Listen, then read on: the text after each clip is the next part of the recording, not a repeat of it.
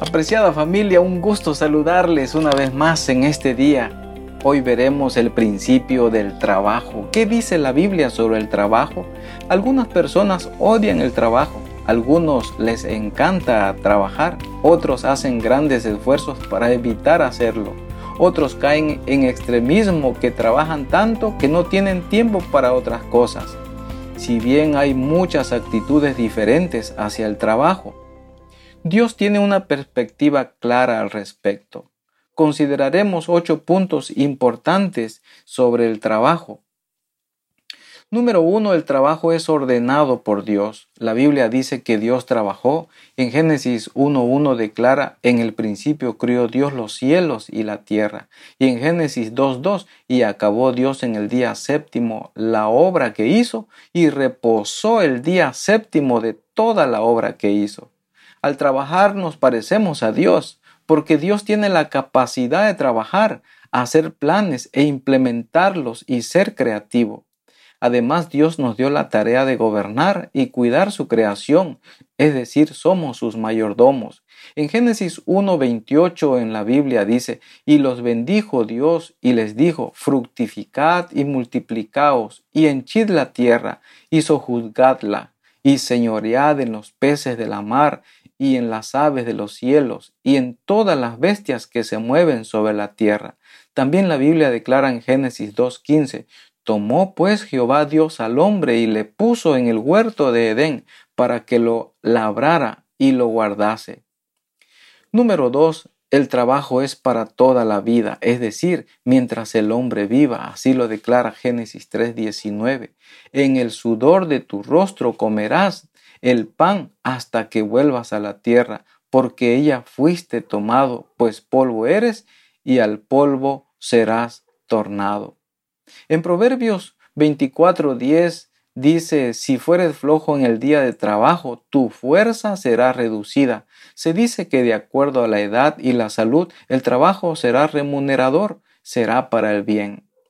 Y número 3, el trabajo no es un castigo. Dios no creó el trabajo como un castigo, sino como un regalo de realización a la vida. El ser humano no puede hacer nada mejor que encontrar satisfacción en su trabajo.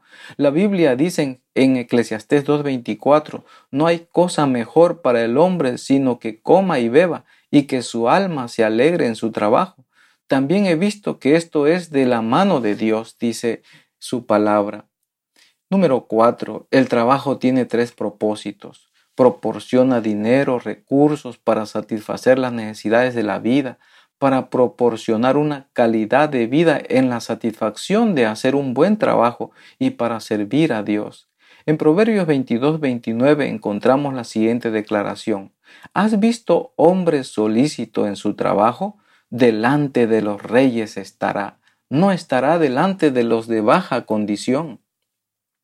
Así que Aquí la palabra de Dios presenta que el trabajo es una bendición.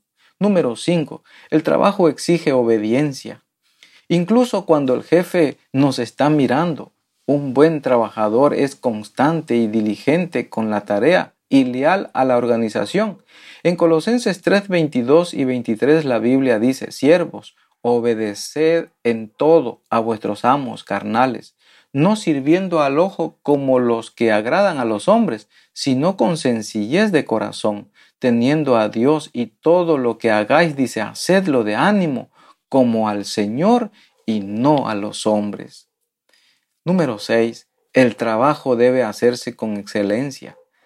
Se debe prestar servicio como al Señor y no a los hombres, lo declara una vez más Efesios 6, 6 al 7.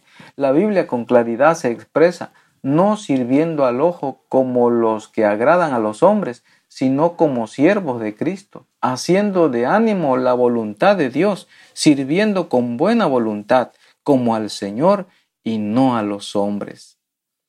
Mis amigos, número siete, el trabajo es honorable. Todas las profesiones y todo tipo de trabajo, suponiendo que sean legales y bíblicamente éticas, son honorables ante el Señor. Toda obra trae gloria a Dios y satisfacción a, la persona si se hace para la gloria de Dios. En 1 Corintios 10:31 la Biblia dice, si pues coméis o bebéis o hacéis otra cosa, hacedlo todo para gloria de Dios. Y número 8, el trabajo brinda una oportunidad para el testimonio. El trabajo manifiesta un poderoso mensaje tanto verbal como no verbal. El mundo de hoy necesita este poderoso testimonio de la realidad de Cristo y la diferencia que hace en sus seguidores. La Biblia dice en Proverbios 18:9, también el que es negligente en su trabajo es hermano del hombre disipador. Por eso en cuanto al trabajo se refiere, también Jesús es nuestro ejemplo. En Marcos 6.3 la Biblia dice, ¿no es este el carpintero, hijo de María, hermano de Jacobo, de José, de Judas y de Simón? ¿No están también aquí con nosotros sus hermanas? Y se escandalizaban de él. En San Juan 5.17 encontramos que Jesús hace referencia al Padre Celestial y dice, y Jesús le respondió, mi Padre hasta ahora trabaja y yo trabajo. La señora Elena de Huay hace referencia al trabajo de la siguiente manera. Mientras nuestros primeros padres obedecieron a Dios, su trabajo en el huerto fue un placer y la tierra les daba de su abundancia para sus necesidades. Pero cuando el hombre se apartó de la obediencia, quedó condenado a luchar con la semilla sembrada por Satanás y ganar su pan con el sudor de su frente. Desde entonces debía batallar con afanes y penurias contra el poder al cual había cedido su voluntad.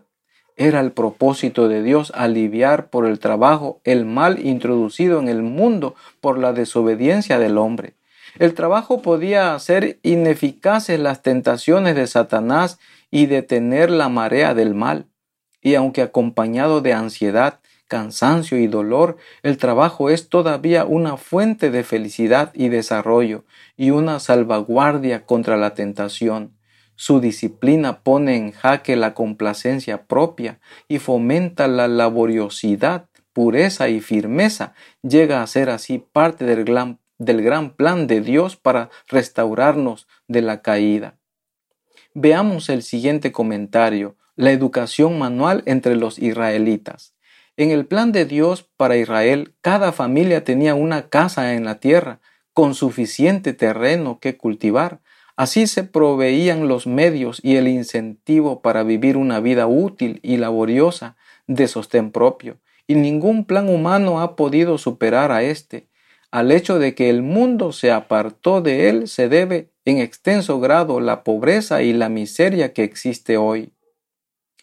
Los israelitas consideraban la preparación industrial como un deber. Se requería de cada padre que hiciese aprender a sus hijos algún oficio útil.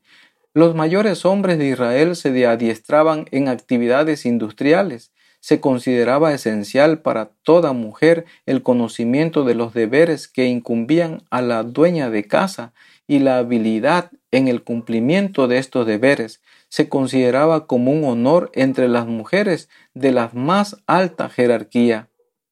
Se enseñaban diversas industrias en las escuelas de los profetas y muchos de los estudiantes se sostenían por el trabajo manual. Veamos el ejemplo de Cristo. La senda del trabajo señalada a los moradores de la tierra puede ser dura y cansadora, pero ha sido honrada por las pisadas del Salvador y está seguro el que sigue este camino sagrado por el precepto y el ejemplo. Cristo dignificó el trabajo útil desde sus primeros años, vivió una vida de trabajo, pasó la mayor parte de su vida terrenal en el trabajo, paciente de la carpintería de Nazaret, vestido como trabajador común. El Señor de la vida recorrió las calles de la pequeña ciudad en la cual vivía yendo y volviendo de su trabajo humilde, y le acompañaban ángeles ministradores, mientras caminaba lado a lado con los campesinos y obreros sin que lo reconociesen y honrasen. Jesús es nuestro ejemplo en relación al trabajo. Sin duda alguna, mis hermanos, el trabajo seguirá siendo una bendición para el matrimonio y para toda la familia. Que Dios te siga guiando y pueda seguir siendo de bendición en tu familia. Dios bendiga tu trabajo. Querido Padre, gracias por esta enseñanza maravillosa y este principio que nos has dejado para la familia, para el matrimonio, para los hijos. Ayúdanos para hacer tu voluntad.